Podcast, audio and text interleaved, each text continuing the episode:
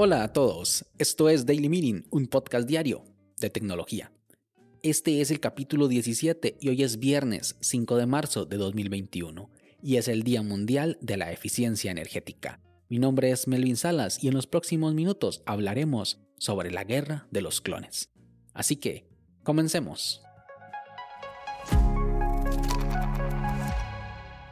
Durante mucho tiempo, si una startup salía a la luz y su producto era bueno, las grandes compañías tecnológicas se lanzaban sobre ellos, con ánimos de adquirirlas.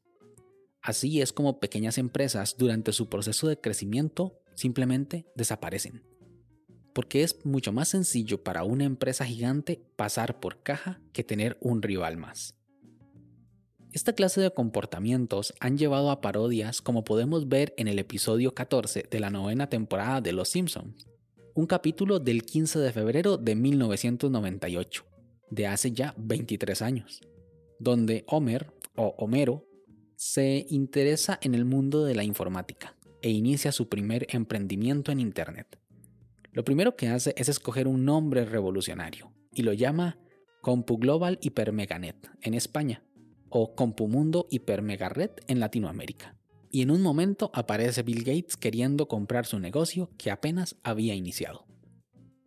Al ser una práctica tan vieja como común, podemos ver cómo empresas como Facebook recibieron en su momento múltiples solicitudes de compra, tanto de empresas que querían incursionar en el sector como competencia directa. Uno de ellos fue MySpace, que en el año 2005 tocó a las puertas para negociar una posible compra. Está de más decir que no se llevó a cabo. Facebook es ahora un gigante tecnológico y MySpace lleva agonizando desde 2016. Otra gran compra que no se llevó a cabo fue en el año 2002, cuando el CEO de Yahoo visitó a los fundadores de Google, Larry Page y Sergey Brin, con una oferta de 3 mil millones de dólares. Los dueños de Google se declinaron alegando que su empresa valía por lo menos 5.500 millones de dólares, y los de Yahoo dijeron que era imposible, ya que en ese momento Google facturaba 240 millones de dólares y Yahoo un poco más del triple. Pero el resto es historia. Aunque estos son dos ejemplos desastrosos, no asegura que el declinar una oferta sea el fin para su posible comprador, ya que en estas ocasiones cada compañía seguía por su lado, o por lo menos eso es lo que sucedía antes. Steve Jobs no se cansaba de repetir una frase célebre atribuida al famoso pintor y escultor español Pablo Picasso. Los grandes artistas copian, los genios roban. En ocasiones, cuando una empresa no se deja comprar por otra, se termina en una situación incómoda, donde la primera hace hasta lo imposible por copiar su idea de negocio. Un ejemplo de esto fue lo sucedido entre Facebook y Snapchat. En el año 2012, Facebook compra Instagram por mil millones de dólares, con lo que se demostraba que la empresa de Mark podía realizar grandes adquisiciones sin que le temblara la mano. Pero ese mismo año en Estados Unidos había una aplicación de chat llamada Snapchat que estaba haciendo un boom. Utilizada por muchos adolescentes, sus usuarios subían como la espuma. 1, 2, 3 millones, luego 125 millones de usuarios. Los de Facebook sacaron sus chequeras y ofrecieron 3 mil millones de dólares por la aplicación de moda, pero fue rechazada. Los creadores decían que Snapchat era una revolución imparable y no querían soltar ese pastel, Así que con el tiempo lanzaron algunas características como las stories que fueron un éxito. Tres años después, Facebook lanza las stories para Instagram y poco a poco se desinfla el mercado de Snapchat. Luego las stories llegan a Facebook y por último a WhatsApp. Al copiar de esta manera una de las principales características de otra aplicación, se satura el mercado y se torna tan común que ya no es necesario tener Snapchat para compartir de manera efímera historias. Actualmente las stories están presentes en todos lados, en Twitter, en LinkedIn y hay algunos memes de stories hasta en Excel. No quiero sonar como disco rayado, pero es que Clubhouse es un gran ejemplo en esta nueva moda de copiar por copiar.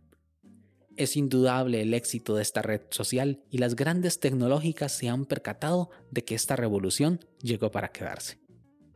Uno de los primeros en anunciarse fue Facebook, ya que algunas fuentes indican que Mark Zuckerberg ordenó a su equipo ponerse manos a la obra en redes sociales basadas en audio, ya que el éxito que muestra Clubhouse es una muestra de los nuevos gustos de los internautas para interactuar. Por otro lado, Instagram tenía una característica llamada Live Rooms, que permitía a dos usuarios hacer una transmisión en directo, mostrando la pantalla dividida para así mostrar a los dos participantes pues acaban de lanzar una actualización permitiendo así que puedan ser cuatro los usuarios y así tener mejor interlocución, lo cual es muy sospechoso de que no sea un intento para competir con Clubhouse.